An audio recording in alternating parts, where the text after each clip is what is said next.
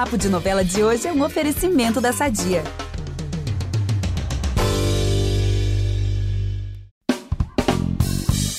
Esse hino de novela já teve várias reprises e é a trama de maior audiência do canal Viva. E até hoje, 22 anos após a estreia, continua encantando todo mundo com a história exibida atualmente nas tardes da Globo. É claro que a gente tá falando de O Crave e a Rosa, né? Ai, gente, que legal falar dessa novela. E para falar desse novelão, o Papo de Novela tem o prazer de receber o Eduardo Moscovis, que brilhou muito na trama como o inesquecível Julião Petrúquio, o roceiro que vivia as turras com a Catarina, vivida pela maravilhosa Adriana Esteves. Obrigada por participar do nosso papo, Edu. Eu tô chamando de Edu já, já tô íntimo. Pode chamar, pode chamar. Obrigado vocês pelo convite. É, é, é, muito saboroso poder falar sobre o Crave a Rosa e principalmente depois de tanto tempo, né? É, a novela é um, é um marco, assim, acho que é, na época foi pra gente, né? É, a gente teve uma convivência muito, muito bacana durante a novela inteira. A novela foi sendo esticada, esticada, esticada. E, e é um prazer poder estar aqui falando com vocês. Prazer é nosso. Então vamos começar logo esse papo antes que a Catarina se irrite, taque alguma coisa aqui na gente. vamos nessa. Eu sou o Vitor Gilardi, apresento o podcast com a Gabi Duarte e a gente volta logo depois da vinheta. Fica aí que é rapidinho. Impressionante como o tempo só te valoriza. Porque eu sou rica! Eu sou rica! Pelas rugas de Matusalém. Agora a culpa é minha, é isso? A culpa é da Rita! Edu, o Crave e a Rosa é essa novela que a gente comentou que dá super audiência em qualquer época e horário que passe, mesmo tendo sido já reprisada várias vezes. Que, que você acha que essa novela tem de mais especial, assim, a ponto de ainda continuar fisgando fortemente o público? Porque já são várias gerações que veem o Crave e a Rosa continuam se encantando e sempre revêm, né? É, eu acho que, principalmente, a novela, ela lida e aborda uh, um tema que é universal, né? Que é uma relação amorosa. E, e a dificuldade nata que existe para ela não acontecer. Então, o fato do Petrúquio e da Catarina aparentemente não conseguirem se conciliar, de fazer esse encontro, é, faz com que uh, exista uma torcida e, e que, as, que o público né, saboreie essa dificuldade, porque assim, eu acho que são vários pontos, na verdade. A, a, o Crave a Rosa ela é totalmente inspirada na Megera Domada né? Que, é uma obra atemporal, enfim, um clássico do teatro. Ela foi, ela foi dirigida e implantada pelo Avancini, que era um dos nossos grandes mestres, é, diretores da televisão. E escrita pelo Valsir. O Valsir, numa, num momento brilhante, onde ele, onde ele surfa muito, né, cara, que é na novela temática, de época, então, aí a gente, assim, eu assisto a novela, né? De vez em quando eu paro para ver a novela. E o elenco também é absurdo de bom, né? São muitos bons atores para todo lado. Então, a novela é bem escrita, é bem dirigida, é gostosa. E para onde vai a trama, ela é muito bem defendida, né? Você tem uma, uma palheta de atores de todos os lados. E, e, e eu acho que a gente, na época, né? Essa novela foi no ano 2000. Isso. É muito raro, assim, muito curioso o que aconteceu. A gente manteve um encontro mensal do elenco todo e da equipe. É lógico, quem, quem podia ir, mas iam, ia sempre muita gente. Pelo menos uma vez por mês, a gente manteve esse encontro, sei lá, durante um ano, um ano e pouco. Todo mês, depois da novela ter terminado, a gente marcava um dia e todo mundo se encontrava. É, essa novela, ela, ela começou com uma ideia de ser uma ter uma duração de capítulos menor, né, que seria da faixa das 18 horas. E a, a Globo já tinha uma intenção de começar a experimentar produtos com menores duração, menor tempo no ar de duração. Então não lembro exatamente, mas era alguma coisa em torno de 120 capítulos a ideia inicial. né? A novela passou para 140, depois 160, 180, que é mais ou menos o normal, né? Ali 160, 100, entre 160 e 180. E acabou que a gente fez 220 e poucos capítulos, 225, sei lá tem uma sorte, porque poderia ser tudo isso e também não cair no gosto do público, né? Ah, mas com aquela trama e como você bem citou, com, com os atores e, e a entrega que a gente via, e mais do que isso, eu sempre digo da sintonia do elenco. O público percebe muito quando tá tudo funcionando. O público consegue, isso transborda da TV. A gente consegue perceber quando, quando aquilo dali tá no momento feliz. É. Que a galera tá se entendendo, que a direção tá funcionando, que o pessoal tá curtindo a história, tá curtindo o texto. Eu costumo dizer que o Valcir, ele é o, o gabarito das seis, assim, sem desmerecer os outros autores que fazem novelas das seis deliciosas, e que eu amo, inclusive. É até minha faixa de horário preferida, assim, de novela. Mas o Valcir, quando ele tá na faixa das seis, realmente é. Parece que é o alinhamento de planetas, da, das galáxias, de tudo, e a coisa é uma coisa realmente impressionante. E ele constrói tipos, assim, muito marcantes. E é o caso do Petrúquio, né? É. Queria saber como que foi para você aprender aquele jeitão dele, como que foi construir. Porque ele tem um jeito diferente de falar, de andar, de se comportar mesmo, né? E queria saber também se ficou algum vício do Petrúquio depois do trabalho, porque meses, né, com aquele corpo, com aquele jeito de falar, ficou alguma coisa? Você sabe, cara, é, é curioso, né, isso, porque na época, quando eu fui chamado, quando eu fui convidado para fazer, eu tinha uma ideia do Petrúquio como personagem. Ele era um cara maior, sabe? Eu tinha referência para mim, assim, que os atores que deveriam fazer o Petrúquio seria tipo Otávio Miller, o Hernani Moraes, sabe? Os caras maiores, assim. E não à toa os dois fizeram. Eu, eu pensava nos dois, os dois tinham feito no teatro, fizeram, sei lá. Enfim. E eu me achava, eu, eu achava que eu não tinha o tamanho físico mesmo para fazer o Petrúquio. E nessa época, ah, nessa novela, eu trabalhei com a Beth Filipek, que é uma grande figurinista da Globo, uma parceira.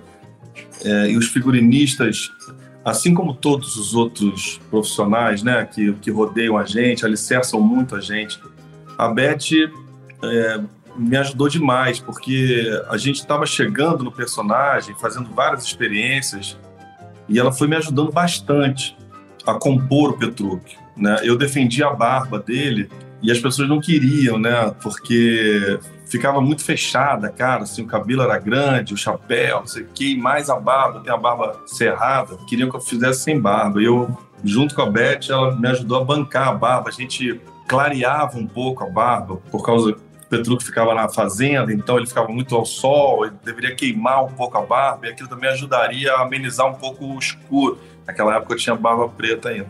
É, é o escuro da barba. E, e, na, e na composição dele, ela conseguiu um casaco para mim que eu fiz quase a novela inteira, assim, quase sempre eu, tava, eu botava aquele casacão por cima que era para me dar um, um, peso, né, e tal. Mas mesmo assim, foi esquisito porque eu não tinha o pé dele, que eu não tinha a pisada dele ainda. E aí a Beth achou uma bota para mim, ela trouxe uma bota usada. Ela assim, cara, eu acho que eu sei, eu acho que eu sei o que você tá falando. Assim. E é impressionante, a hora que eu botei a bota, eu falei, cara, é isso, achei o cara. Aí ele tinha isso já, que você comentou, ele já tinha uma pisada diferente por causa da bota, sabe? E era uma bota usada já, já tinha sido usada em outra novela, ela, tava, ela tinha acervo, ela não pegou uma bota e envelheceu a bota para mim. Era uma bota que já estava usada, então já tinha um, certamente um formato de um pé que não era o meu ali, né? antes de começar a novela, quando a gente prepara alguns capítulos para dar frente para a novela, a gente ia para a fazenda e ficava um mês na fazenda, né? Todos os dias fazenda, fazenda, fazenda. Aí você começa aquilo que é que cria uma estranheza para a gente no começo, de você ordenhar a vaca, de você correr atrás da galinha, de cercar a galinha, de pegar o porco, subir na charrete, tudo aquilo que, né, que, que a, gente tem que passar a verdade para o espectador, né? É, que a gente não tinha, a gente foi ganhando aquilo. A gente conseguiu muito com os ensaios, mas foi ganhando isso ao longo da novela. Então, assim, o, o, o personagem vai fazer aquelas, vai viver aquelas mesmas situações. Você pode propor coisas diferentes, os colegas de elenco podem propor coisas diferentes para você, as sensações podem ser outras, mas o personagem vai viver, não adianta, vai viver aquela trilha de sequência. é, você vai ganhando um monte de coisa, né, cara? Você, o outro faz um pouquinho ali, você fala assim, que legal. Quando você vê, você mesmo tá se divertindo com o teu parceiro fazendo. Né? Tinha, tinha cena que eu tinha que segurar a onda para não rir. Né? Quando eu não ria mesmo, né? Com a Adriana, com, com a turma toda, né, cara? Com o PP. Foi muito fluido mesmo. Eu acho que foi isso, não teve muita forçação, a gente não forçou a chegar no lugar a gente foi descobrindo, foi encontrando. Incrível. Um, um universo deles ali. Ai, você falou de rir agora, né? Como todo mundo já viu a novela várias vezes, eu sou uma que já vi, revi, vi, revi, não me canso. Então não tem problema de spoiler. Qual a cena? Eu sei que tem 22 anos, né? Mas você deve lembrar qual foi a cena assim mais engraçada de fazer, a mais difícil de conter o riso. E também queria saber o outro lado, aquela cena mais difícil, que quando acabou gravando você ainda ficou aquela, ai, aquela dorzinha do personagem. Cara, a mais engraçada é muito mais uma graça interna, né? Enfim, a gente gravava, eu gravava na fazenda, que era em Guaratiba. Normalmente, eu gravava na fazenda o dia inteiro, chegava lá muito cedo, gravava o dia inteiro e ia embora é, para casa. Não, normalmente não tinha que gravar mais nada. E normalmente tinha, assim, normalmente tinha uma birosquinha ali perto da fazenda que a gente tomava uma cervejinha assim quando terminava de trabalhar. E trabalhava pra caramba, um sol danado, com os cavalos, com o porco, tudo, né? A gente bebia uma cervejinha. Volta e meia a gente bebia uma cervejinha. Sempre tinha um parceirinho da cerveja, assim e tal. Esse dia eu tinha gravado demais e parei para tomar uma cervejinha. E assim, quando você trabalha muito, né? A cervejinha te pega diferente, né? Ela é mais fácil, né? Você está com o dever cumprido, e aí a cervejinha vem e já te dá um brilho, já te dá um hello, né? Eu tava, sei lá, bebendo a segunda ou terceira cerveja, alguém veio dizer que o estúdio estava parado me esperando. Ou seja, eu teria cena no Projac, no estúdio, e eu não, não lembrava, não, não, tinha, não tinha me tocado que eu teria uma cena no estúdio. E, e era uma cena justamente com a pessoa mais perigosa nesse sentido, que é o Neila Torraca, seu Neila. Olha. Cara, o Ney, você tem que estar muito concentrado com o Ney, né? Muito concentrado, porque é um desespero. Ele, ele, ele mesmo quando ele não faz graça, ele é engraçado. Assim, é raro quando ele não faz graça também, né? E eu soube que era o Avancini dirigindo. O Avancini, de, um determinado momento em diante da novela, o Avancini já não dirigia tanto, né? E o Avancini era muito rígido, cara, muito rígido, né? Todo mundo tinha medo do Avancini. Cara, eu cheguei, o estúdio já estava parado, estava atrasado, né? E era uma cena de, sei lá, uma página e meia de texto com, com Neila Torraca. Eu nem sabia o texto, sabe assim? Eu dei uma olhada na cena, eu falei, caraca, brother, não sabia que ia gravar tal. Aí o, o Ney, ele me olhava assim e falava assim: que, que, que, que está assim? Eu falei, Ney, eu bebi uma cerveja, eu tava bebendo uma cerveja. eu tinha acabado de gravar, tava bebendo uma cervejinha. Aí eu hum, tá bebendo uma cervejinha, hum, isso não vai dar certo. Gente, ele tá imitando muito bem o jeito dele falar do Ney. Caraca, eu tentava, assim, sabe quando você olha pro lado, pra não ter que olhar pra pessoa, assim, olhava pro lado.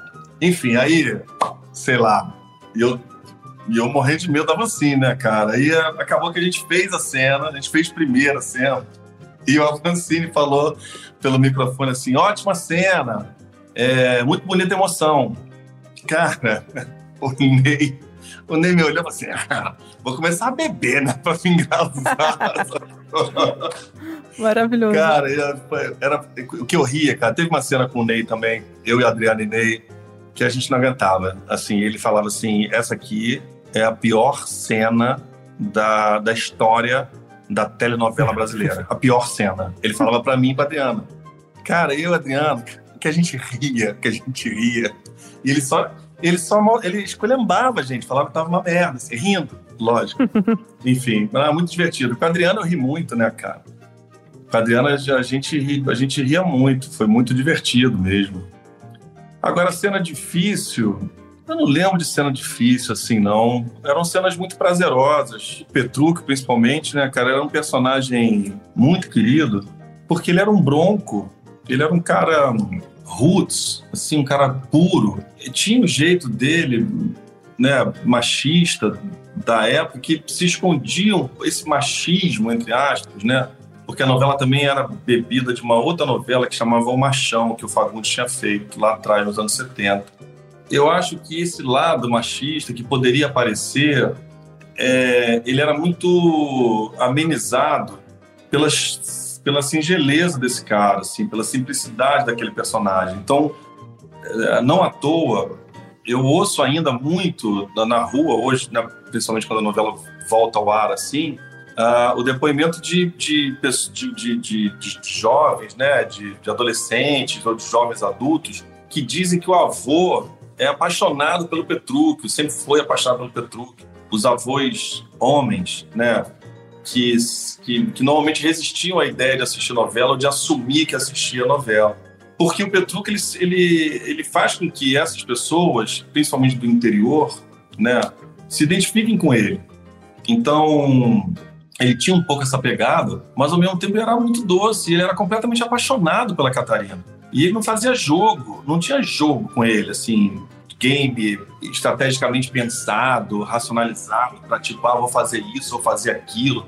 Não, ele vivia a história dele, falava para ela mesmo, e era bonito aquilo, né? Aquele, o desencontro era bonito, a Adriana fazia deslumbrantemente bem, né? Como aquela mulher da fazenda refinada da, da, da cidade, já, já com um toque feminista muito apurado, né? E quando ela percebe também que ela tá gostando dele, né? Assim, ela, ela, ela, ela, ela se esforça demais para não demonstrar, para não, não se entregar para aquilo. Então, eu acho assim, de, de, dificuldade, não teve, não. E por falar assim, Catarina, né? As cenas do Julião Petrucco e da Catarina, as turras, assim, que, que tinha entre eles, tinha muito vaso voando pra cá, objeto pra lá, né? Ela pegava um vaso e A Adriana me machucava muito, Isso gente. eu queria Adriana, saber. Rolava um acidentezinho. Adriana me machucava muito, muito, muito. Se fosse hoje... Ai, conta tudo. Ela, ela não ia continuar na novela. Eu, eu, eu, ia, eu ia denunciar ela por maus tratos. Ai, meu sabe? Deus. É isso. Eu ia lá no, no, no, no call, não sei o que lá, o nome do, do negócio que tem lá, que a gente liga pra empresa lá e fazer denúncia. Falar assim, ela tá me maltratando, tá querendo me atacar. Mas já vou. Tirou vários vasos na minha cabeça. Ah. Batia com. Outro dia eu. Outro dia eu vi uma cena que era. É ótimo, porque eu não lembro das cenas, né? Então eu vejo como se fosse novo. Ela estoura um ovo na minha cabeça. Muito bom. E eu, eu pego uma, um negócio assim, um prato, que deve ter, sei lá, cara, uns 20 ovos, na cozinha da fazenda. E, e- e tem coisa que eu não lembro se era marcado, se não era. Aí eu fazia que eu ia jogar nela assim, ela assim, não, não, não, não, não, joga, não, joga. E eu, comecei a jogar ovo nela, eu joguei muito ovo nela. Ah, acho que eu lembro dessa cena assim. Mas eu tinha o cuidado, eu tinha o cuidado de não machucar ela. Ela não tinha o menor cuidado comigo, a verdade é essa. Ai, meu Deus, maravilhoso. Tô Meu brincando, a Adriana é uma querida. Deus. A Adriana é uma querida. Ela é uma querida. Sou muito fã da Adriana. Depois eu fiquei, assim, a gente não se encontrou mais, né? Trabalhando, a gente nunca mais trabalhou junto. Mas o caminho da Adriana, assim, profissionalmente, é, são muitos gols, né? Muitos gols. Eu sou muito fã dela. Acho muito maneiro. Gente, que Ela cenas é divertidas incrível. do ovo, gente. Cenas E as cenas que ele divertidíssimas. pega ela, assim, toda hora pega ela assim no ombro e, e sai, assim, eu falei, meu Deus, deve ter rolado alguma, algum acidente aí. Que ela ficava se esperneando ali no, Gente, no o ombro dele. importante é que assim, todo mundo tinha. Sobrava pra todo mundo. Sobrava pro Petruc, sobrava pra. Catarina. Aí o é assim, aí de repente ele joga alguém na- lá no chiqueiro. Tá tudo certo. Ah, todo sempre mundo, tem. Tem que ter chiqueiro em novela de época do Valser. Todo mundo passa por alguma humilhação mesmo. nesse sentido. Ô, Edu, você falando de, da- das gravações na Fazenda, e aí eu lembrei que Pantanal, a galera tá falando muito dos perrengues que passaram com bichos, né, assim. E aí você até comentou, né, que a convivência lá na Fazenda, vocês acabavam aprendendo a, a lidar com a galinha, a lidar, enfim, com os bichos que tem ali. E, e contracenaram também com animais, né? Teve alguma história meio assim do, sei lá, a galinha que fez cocô na hora errada, e não sei o quê, ou então no colo de alguém, alguma coisa assim? Cara, é... eu lembro assim que tinha momentos em que a gente não conseguia gravar porque as vacas mugiam muito, muito. Então, teve um dia que o diretor propôs pra gente que a gente ficasse atento no mugido da vaca pra gente conseguir dar a fala entre um mugido e outro, sabe assim? Uma loucura, uma loucura. Mas, cara, não, a gente, a gente- Eu acho que a gente se apropriou muito bem, né, cara? Mas eu acho que o Pantanal é uma outra onda, eu acho. Eu acho que lá eles devem sofrer bem mais do que a gente. A gente aprendeu, cara, eu aprendi a fazer, a fazer queijo, né? O queijo artesanal, assim, eu aprendi a fazer, a fazer o soro do, do leite, a preparar o. Olha que legal. Era muito legal, muito legal. Tomava uma surra de vez em quando da, da charrete lá, quando tinha que andar na, na, na carroça, de vez em quando tomava umas surras, né? Tinha que entrar na, na cidade, cheio de figurante ali, lidando com, né, com, a, com o cavalo, mas, mas nada, nada grave, não tudo funcionou bem. Ah, que bom, porque lidar com bicho é sempre imprevisível, né? Mas é por isso que eles são tão Sempre. especiais também. A gente sempre gosta muito. E eu adoro ver os bichinhos em cena, gente. E a outra coisa que o Valcir faz muito, né? Muito. Então é, é, é sempre legal. Mas o Taumaturgo ficou uma época com, com um porco, não ficou? Ele. O Taumaturgo ficava com. Ele, ele tinha uma, uma, uma porca, não- era uma porca, uma galinha? Acho que era uma porca Era uma porquinha. Era uma porquinha, Tinha ele veio no colo porquinha. Porca dele. de estimação. É. Vamos aproveitar que estamos falando de família tudo e falar do nosso patrocinador? Há 80 anos, a Sadia leva qualidade, sabor e praticidade para a mesa dos brasileiros. Sabia que o presunto mais vendido do Brasil é da Sadia? Assim como os outros produtos da marca, ele é muito gostoso e combina com vários momentos do nosso dia, do omelete no café da manhã até a saladinha no almoço. Seja qual for o dia, seu dia pede Sadia. É isso, que depois recebeu o nome de Lindinha, não é isso? Ainda tem isso. Ou colocou o nome Ah, é da mesmo? Lindinha na É porquinha. Pois É é. mesmo. Não Ô, lembro, não. Ô Edu, além de O Crave a Rosa e Alma Gêmea, ambas já do Valcir, você já trabalhou em novelas de vários autores. Manuel Carlos Agnaldo Silva, Ivani Ribeiro, Glória Pérez, João Manuel Carneiro, Lícia Manzo agora por último. Enfim, você tem vontade de trabalhar com alguma autora ou autora com quem você ainda não tenha trabalhado? Que eu não tenha. Se é que sobrou algum, né, gente? Porque o listão aqui foi grande. Não, eu tenho vontade. Eu tenho vontade de trabalhar de novo com alguns autores. É, eu sempre tenho vontade de trabalhar com, com alguém novo. Sempre me interessa bastante. Eu não tenho ninguém assim que eu faço, pô, gostaria de fazer, é, trabalhar o texto dele, né? Assim, alguém agora que me que que, que me ocorra. Ah, a Tereza, né? A Tereza, Tereza Falcão, com quem eu assim tenho uma, uma, uma convivência longa de, de teatro lá de trás. Eu acho que ela ela escreve muito bem, né? Você falou dos horários das seis e ela e ela e ela tem uma mão muito boa para esse para o tipo de história lá no horário das seis também. A Tereza, uma Sim. boa. Tereza Falcão, que escreveu junto com Alessandro Marçom Novo Mundo Sim, e Nos Tempos do Imperador, né? exatamente, exatamente. Incrível. Tomara que venha aí essa É. parceria. Tomara. É, vai ser lindo. Olha, vou dar uma fugidinha aqui do Crave a Rosa pra falar uma coisa. Edu, assim, não adianta ficar modesto, você desperta simpatia quase que unânime do, do público. Por exemplo, em Um Lugar ao Sol, você entrou na retinha final da novela, né? Eu e o Vitor, a gente era muito fã de Um Lugar ao Sol. Né? Aqui no podcast a gente sempre falava isso. E aí todo mundo torcia pela Rebeca e pelo Felipe, né? Que era André Beltrão e o Gabriel Leone. Todo mundo. Aí chega no final, você chega lá como Edgar, né? E muda a cabeça das pessoas. É- Até a minha. Eu falei, ah, não, mas com o Eduardo Moscovis, a Rebeca pode terminar. Agora, sinceramente, e sem falsa modéstia, por que você acha, né, que você tem isso, assim, meio, meio Tony Ramos, de despertar tanta simpatia do Olha público e ser um querido pelas comparação que você tá pessoas? fazendo. Essa comparação que você está fazendo, você vai me emocionar aqui, cara. Eu não posso ouvir isso. Eu sou muito fã do Tony. Muito, Querido. muito, muito fã do Tony. Muito fã dele. De, por, por, por tudo, assim, por um monte de coisa, um monte de motivos, assim. Mas eu acho, eu vou aproveitar a sua deixa, porque eu acho que mesmo ele, ele recebendo várias homenagens, ainda é muito pouco que ele merece pela história dele e pelo, por quem ele é, né? Principalmente para a gente que trabalha, para os profissionais que trabalham, tiveram a sorte de trabalhar com ele, ou próximo, tanto os atores como o pessoal de equipe.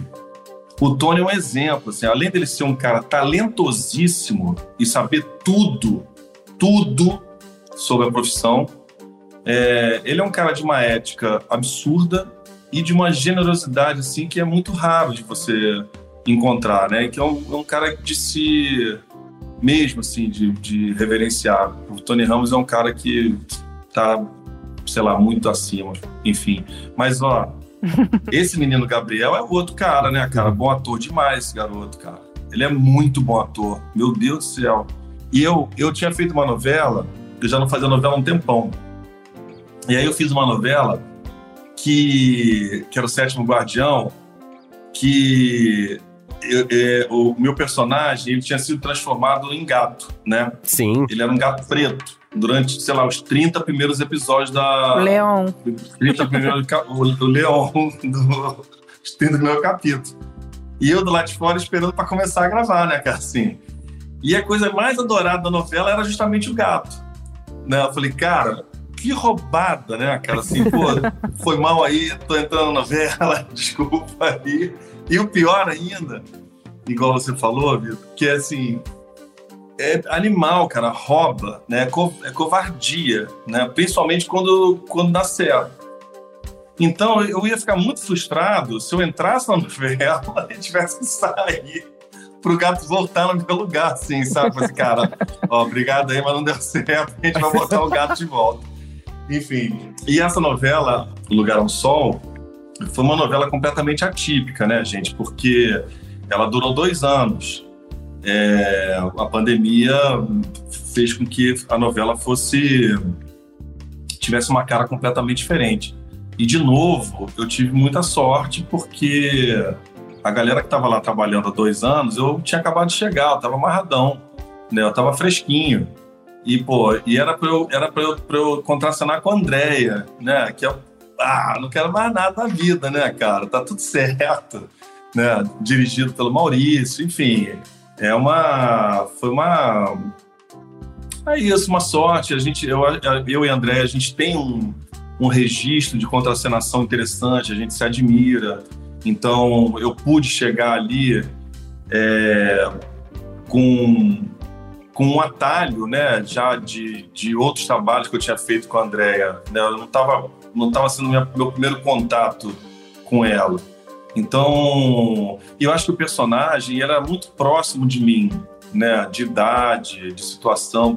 Era muito possível que fosse eu, né? E eu tenho muitos amigos, assim, eu conheço muitas pessoas que que, tavam, que estão ou estavam, já estiveram naquele lugar de reabilitação, das tentativas. Então eu achava o personagem muito importante e muito bonito, porque apesar dele estar limpo já há alguns anos, ele continuava lidando. Ele não era um cara, ele era um cara otimista, né? Um cara, você via que ele era um cara feliz, mas ele fazia questão de dizer e isso, né, a Alicia tem uma, uma todo mérito de dizer que ele não estava, que era um, era um, era um só por um dia ali, né? Assim, é, hoje é mais um dia, hoje é mais um dia. Eu tô limpo há cinco anos, sete anos, sei lá, mas hoje é mais um dia. Ele tinha essa consciência. Eu acho que, que é um personagem muito complexo e muito bonito. Ele é um, ele é um personagem esperançoso, né? Um cara que deu a volta por cima e está reencontrando aquele amor. Ele vem é, não se desculpando, mas assumindo que ele não tinha segurado aquela onda lá atrás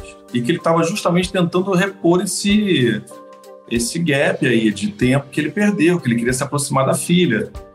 E acaba, acaba funcionando o, o encontro com a, com a mãe da filha, que, é, que foi lindo. É. Né? Não, Edu, a gente falou aqui da sua fama de ser assim, simpático, de ser um querido, né?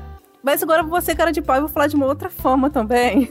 Ih, vai, é... falar, vai falar mal, vai falar de verdade que ninguém ah, sabe. Eu vou falar de uma fama, sem falsa modéstia de novo, de galã que você tem. Não tem jeito, tem ponto. o público disse que você é galã e você é. E aí, em 2015, durante uma entrevista pro G-Show, foi na novela Regra do Jogo, você falou que não se incomodava né, com a fama de galã, que se levava numa boa. E tempos depois queria saber, você ainda leva de uma boa? Você reconhece? Você se assume o galã? Como é que tá isso pra você? Cara, eu acho engraçado, de fato. Assim, eu, acho, eu, acho, eu acho curioso, de verdade. Eu entendo que já de bastante tempo, se eu posso falar hoje, eu posso falar com mais tranquilidade sobre isso, porque o negócio né, exige, é, às vezes, se, você, se, se a gente não fica atento, é, as pessoas imprimem as necessidades ou as vontades delas na gente. Estou falando isso para geral, tá? Estou falando isso para você, inclusive. Sabe, assim, na vida. Na vida, tem pessoas que fazem é, fazem rótulos ou te colocam ou te querem te colocar em escaninhos que você não necessariamente você concorda com aquilo, sabe? E espe especialmente falando sobre a carreira de ator e mais especificamente ainda sobre uma carreira de ator de telenovela, é, é um risco grande você ficar tô, eu estou tomando cuidado com a palavra, tá? Você ficar vinculado a um tipo de personagem, né? Que, na verdade, atende o que a empresa quer, o que a empresa é, te coloca para fazer e o que o público gostaria de te ver, né? E assim, e resta a você acatar, assim, se você lida com isso de boa, se para você, se para você isso é o bastante, ah, você é todo mundo me acha gato, me acha galã, ah, vou fazer isso aqui, vou ser galã, tá tudo certo, né? É, mas o fato é que o galã, quase de uma forma pejorativa, é, o galã ele fica muito restrito na dramaturgia, sabe? Então qualquer coisa que você tente fazer com o personagem é muito difícil. Uma novela, que é uma, que é uma obra aberta, principalmente há 20 anos atrás, é, tinha uma rejeição do público absurda que você, você não conseguia se mexer dentro disso, né? Então, o que eu receava, né, sei lá, eu, era isso, assim, de ficar rotulado e amarrado nesse lugar, porque eu tenho vontade de fazer um monte de coisa, tenho vontade de experimentar um monte de gêneros, né? Não só de personagens, mas também de, de formas de, de, de contação de história, né? Eu quero fazer comédia, eu quero fazer drama, eu quero fazer os personagens de maior palheta possível que eu possa alcançar, sabe? Mas assim, tá tudo certo, eu sou feliz comigo, tô amarradão. É, e acho que é isso, assim, se, se para quem, pra quem fala que eu sou galã, se fica satisfeito eu, eu recebendo isso, assim, tá tudo certo, ótimo. Se me acha galã, é mais um brinde que eu tenho para pro meu currículo. Mas, ô Edu, Não, mas... deixa, deixa eu te perguntar, você acha que ainda hoje o público olha é, esse olhar do público pra um ator ou pra uma atriz, como tipo, ah, é a musa das novelas, ou tipo, o galã das novelas, ainda hoje isso você entende que o público, ao classificar alguém como galã, espera que ele só faça o mesmo tipo de papel? Ou você acha que hoje em dia a gente já tá preparado para entender? E, porque essa sua reflexão me lembrou muito aqui o Cauã. O Cauã Raymond fez aqui no, no podcast. Ele foi o primeiro convidado desse ano, lá no auge de Um Lugar ao Sol. E ele falou a mesma coisa. Ele falou, cara, é, é, eu fiquei por um momento com receio dessa coisa do, de galã, galã, porque eu não queria fazer simplesmente sempre os mesmos papéis. Sim. E aí ele foi correr pro, pro cinema, foi correr pro teatro, foi correr para alguns outros lugares para tentar trazer mais versatilidade, para tentar mostrar que ele poderia fazer mais do que uma novela em que ele aparece sem camisa. Sim. É, mas a, a impressão que eu tenho, tá? Pode ser um, uma impressão errada minha, pode ser uma coisa da minha bolha.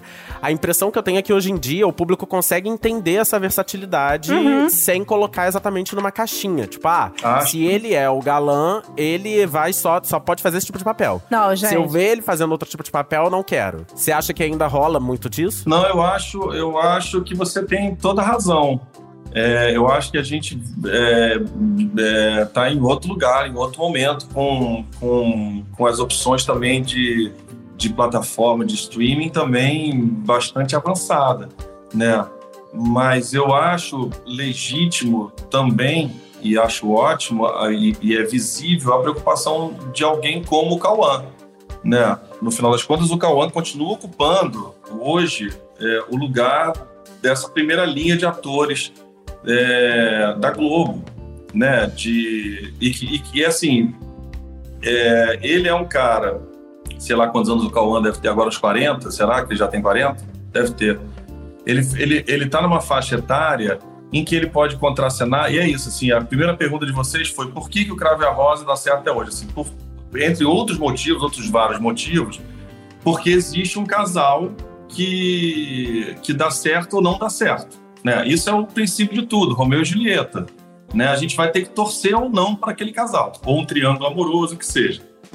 E o Cauã, ele consegue, é, ele flutua, ele pode fazer par com uma menina de 20, uma menina de 20 e pouco, é, é, tranquilamente. Ele pode fazer par com uma mulher da idade dele e pode fazer par com a André Beltrão, né? Uma, uma mulher mais velha, como o Gabriel fez, né? Sim. E, e eu acho que é legítimo, assim, não à toa ele tem um filme agora aí que está sendo super reconhecido, que foi uma, uma, que é uma produção dele, uma pesquisa dele, uma proposta dele. A Viagem de Pedro. Uhum. Inclusive tá aí nos cinemas, galera. É isso aí. Verdade. É isso aí. Não, Edu, e ninguém tem dúvida da sua versatilidade. Ó, Julião Petruc, um roceiro, né? Que não, não, tem dia zero de etiqueta. Depois ele faz uma do Valcir, que fez o Rafael, que era um cara todo fino, né? Um botânico. Fez o Sétimo Guardião, um homem-gato, se transformava em gato. Depois homem contemporâneo e por aí vai. Então, né, versatilidade. O Valcir me seduziu, tá? Eu preciso, Ah, é? eu quero aproveitar esse momento aqui. Eu já entreguei a Adriana, agora eu vou entregar o Valcir. Eu fazia, eu fazia uma novela, é, A Senhora do Destino, que era uma novela das oito. Ai, tudo. É, eu fazia um político lá, que era o. Reginaldo, Uhum. fazia par com a Letícia Spiller, que era ótimo também de fazer. E, e ao mesmo tempo, paralelamente, eu fazia uma peça de teatro, ou seja, eu que era produção minha também. Eu gravava durante a semana e viajava o Brasil de sexta a domingo é, com a peça, trabalhando, trabalhando, trabalhando, trabalhando, trabalhando. Um dia, tô entrando, saindo do estúdio, entrando, saindo do estúdio, vejo Valcir sentado na cadeira da maquiagem. Aí eu passei e falei assim, "Ah, mas, não, eu tomei um susto, assim, o que, que você tá fazendo aqui, gente? Sentado aqui. Aí, ele, aí, eu, aí eu cumprimentei, né? aí ele falou assim, quero falar com você. Eu falei assim, não, você, não, eu não vou conversar com você, eu não vou falar com você. Eu falei assim, cara, esse cara vai me chamar pra fazer alguma coisa, né? E eu tô querendo parar, eu quero descansar agora, eu tô fazendo uma novela e, e, e peço ao mesmo tempo, há mais de um ano fazendo isso. Você não vou conversar com você, você não me dá um minuto, eu só quero, quero que você me escute um minuto só, não sei o quê. Eu caí na besteira de sentar né, para ouvir ele. E ele falou da ideia, ele me mostrou o anel da alma gêmea. Né? Ele, ele falou da ideia que era. Eu falei, ferrou, cara. Puta, minha, ferrou. Vou ter que fazer essa droga. Ferrou. Eu, ti, eu não tive um mês, cara, de intervalo entre, a- entre a Cela do Destino e Alma Gêmea. Mas, assim, eu tô falando brincando, lógico, né? Obrigado, Valci, por ter me chamado. Era o Jorginho Fernando dirigindo, com uma mão especialíssima para falar, contar aquela história lá. E, e era um personagem completamente diferente, né? Assim, era, era um, um- a fera lá, da, da Bela e a Fera, um cara que perdia o grande amor, se trancava dentro de casa. Era um cara que, que cultivava rosas, né? Que é lindo, a beça. Mó barato. Bom, enquanto público, a gente também agradece o Valcir aqui por ter ido lá e ter feito você fazer a novela, porque Alma Gêmea é outro clássico que a gente ama da faixa das seis. Edu, indo pra, pra reta final aqui da nossa conversa, é, queria falar sobre um tema, assim, porque justamente por você ser tão querido pelos fãs, todo mundo ficou preocupado quando você precisou ser internado por conta da Covid no ano passado. E acho importante até falar sobre isso, gente, porque existe uma sensação de que a pandemia passou, agora tá todo mundo voltado pra eleição, pensando no futuro. Só que assim, a pandemia ela deu uma aliviada por conta das vacinas. Mas o perigo continua, é bom a gente ter ainda cuidado, é bom se vacinar quando chegar lá a época da vacinação, terceira, quarta dose, quinta, sexta, quantas vierem. E aí queria saber o que que passou pela sua cabeça quando você soube que precisaria ser internado e como que foi enfrentar esse período. Então, o que aconteceu foi que eu passei quatro meses é, em Montevidéu, de março a junho, junho, finalzinho de julho, sei lá, por ali. Março, eu não lembro direito, mas era mais ou menos isso. Então, quando começou a vacinação, e lá em Montevidéu, os casos, o número de casos era muito menor, né, do que aqui. É, e lá a gente, eu, eu fiquei lá gravando uma série, né? E então a gente ficava vivendo naquela bolha do hotel, sendo testado todos os dias. Quando a gente descia para tomar café, a gente fazia o teste e a gente não podia sair, aquelas coisas normais. E começou, aí apareceu a vacina, né? Que foi mais ou menos nesse período ali de março, abril e tal. E a gente estava tentando ser vacinado lá e a gente não conseguia ser vacinado porque tinha que acabar a, a vacinação da população é, de Montevidéu para depois os estrangeiros que estivessem trabalhando pudessem ter acesso à vacina. Quando eu cheguei aqui, a primeira coisa que eu fiz, literalmente, foi me vacinar. Eu, eu tomei a vacina. E eu fiz um almoço aqui em casa para os meus filhos e para minha mãe. E a minha mãe estava com o vírus e ninguém sabia. Então, eu tive contato com esse vírus da minha mãe e existe uma, uma, uma possibilidade de, como eu, como eu tinha acabado de me vacinar e entrei em contato com esse vírus, e esse vírus foi um vírus muito forte, isso deu uma potencializada na história. Ou seja, eu fiquei, eu trouxe minha mãe, eu, a gente descobriu que minha mãe estava doente, e três dias depois, então, é que eu soube que eu estava também. Trouxe minha mãe para ficar comigo aqui em casa, e a gente ficou muito mal nós dois. Só que a minha mãe tinha tomado já as duas doses, né? É... E aí chegou um momento em que eu estava me sentindo muito mal, muito, muito mal. E aí eu tinha ido com ela uh, uns três dias antes no hospital, e quando eu levava ela, eu aproveitava e fazia os exames que eu tinha que fazer também, né? E, e, e tipo, três dias antes de eu voltar para o hospital, que eu tinha levado ela, eu estava com tipo 5% do pulmão tomado né? não chegava a 5%. Nessa vez, quando eu, quando eu me internei, que eu cheguei lá, eles disseram que eu estava acima de 50% do pulmão. É, e de uma rapidez absurda, né? Mas aí foi tudo muito rápido, né? A, a, a intervenção, eu já fiquei... É, eles não deixaram eu voltar mais para casa, eles me explicaram a necessidade de, de internação, eu não tive que ser entubado. É, e eu tive uma recuperação muito boa, assim, em cinco dias eu já estava, fui liberado até antes do que era previsto, né? Eles me liberaram para passar o dia dos pais em casa. Mas é, é totalmente evidente a necessidade da vacinação né? Que bom que ficou tudo certo e antes do previsto, inclusive, e recuperou 100%, né? Ou ainda ficou. Eu, eu pergunto isso porque a Marieta Severo teve aqui também e ela comentou, né? Ela até foi até. Ai, que horror falar que isso é engraçado, mas é porque eu achei curioso que ela encontrou na Andréia Horta uma parceira também de. Porque elas tiveram Covid na mesma época e contracenavam muito juntas em um lugar ao sol, como avó e neta.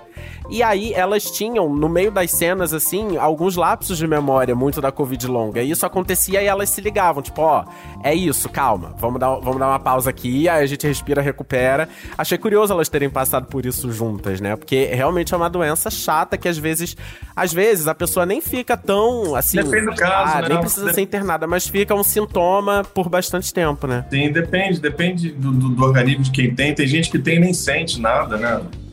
É, mas é isso, e a gente não sabe ainda exatamente quais são essas todas as sequelas, né? Tudo que que fica aí a partir de uma de uma Covid mais forte. Que bom que tá tudo bem. Galera, vacinem-se, viu? Não acabou. A gente vai continuar se vacinando. É, com certeza. Vacinem-se. E Edu, infelizmente, nosso podcast aqui tá chegando ao fim, né? Esse episódio, esse ah. papo gostoso. Mas vou fazer uma perguntinha para você que a gente faz para todo mundo que passa aqui. Às vezes é difícil de responder, outros respondem assim na lata. Então, queria saber, assim, qual foi novela, enquanto telespectador, que marcou a sua vida, que se passar de novo você fica com aquela vontade de ver, rever de novo? Cara, eu acho que, eu acho que são duas. Uh, Vamp e Que Rei Sou Eu. Ah, que lindo. Vamp com Ney, é. novela Torraca. É. Maravilhoso. É. Isso aí foi uma das novelas que mais marcou, assim, marcaram minha infância. E Vamp também. Tinha é. até um álbum de figurinhas da Vamp. Era Muita gente que vem aqui cita que Rei Sou Eu. É. é uma coisa realmente impressionante. Vamp também. É. Mas eu acho que, se eu não me engano, que Rei Sou Eu é a segunda mais citada, atrás de Vale Tudo. Ah, é a segunda? Ano passado, pelo menos, é. se eu não me engano, foi a segunda mais citada. É realmente. Que Rei Sou Eu foi uma sacação, né, cara, assim, deliciosa de. Uh, de de sátira, né? De, de, de, ironia, aproveitando os ganchos todos. Foi um, Foi um golaço. E pra sorte dos noveleiros aqui, Vamp e Que Rei Sou Eu estão no Globoplay. Isso. Então você que tá ouvindo a gente, se quiser depois aproveitar aí a dica do, do Moscovis pra assistir então esses dois clássicos aí da nossa teledramaturgia. Uhum. Eduardo Moscovis, super obrigado, tá, pela sua participação aqui no Papo de Novela. Foi um prazer bater esse papo contigo. A gente falou sobre tanta coisa, né? O Crave a Rosa. Muita É, coisa. o Lugar ao Sol. Nossa, muito legal. Várias reflexões importantes e muito divertido também. Obrigado. O, o que entrou agora, há pouco, acho que mês passado, na no Play também foi Pedra sobre Pedra, que foi a primeira novela que eu fiz. É isso. Olha. Que eu fazia um cigano, que foi delicioso de fazer também. Gente, Nossa. Era bem boa a novela. Novela do Aguinaldo, ótima. Vai poder Deliciosa. rever a sua própria estreia, né, É. agora no, no Globoplay. E depois, Aguinaldo, você fez várias outras novelas da Aguinaldo, né? É mesmo. Inclusive, enquanto estamos nesta gravação, Globoplay manda um e-mail anunciando que no dia 19 de setembro, sabe qual novela estará disponível no catálogo? Qual? Senhora do Destino. Aí, ó, Ai, a gente tá tudo! conectado. É uma coisa Tudo impressionante. conectado. Olha aí. Eu amo essa novela, vi as duas vezes. Olha, só vai dar no legal. Moscovis no Globoplay, hein? Obrigado, Edu. Volte sempre. Obrigada, Sucesso aí, Edu. viu? Foi maravilhoso Obrigado papo. pra vocês. Foi um prazer. Beijão. Gente, que delícia esse papo com o Edu, mas agora está chegando ao fim, é hora de se despedir, mas vamos de recadinho. De segunda a sábado, na parte da manhã, tem um episódio curtinho contando os destaques de cada capítulo de Pantanal. E todo domingo, eu e o Vitor fazemos um resumão sobre a semana das novelas, não perca! E já sabe, para ouvir os nossos programas, você pode usar o Globoplay ou entrar no G-Show. E nos aplicativos de streaming é só procurar por Papo de Novela. Aproveita que você vai estar procurando papo de novela no aplicativo que você mais usa e assina o nosso podcast lá nesse aplicativo. Porque assim você recebe uma notificação sempre que um novo episódio estiver disponível. Eu sou Vitor Gilardi, apresento esse programa ao lado da Gabi Duarte. A gente também produz e assina conteúdo desse podcast que tem a edição do Nicolas Queiroz. É isso, galera. Até a próxima. Um beijo. Beijo, pessoal. Até a próxima.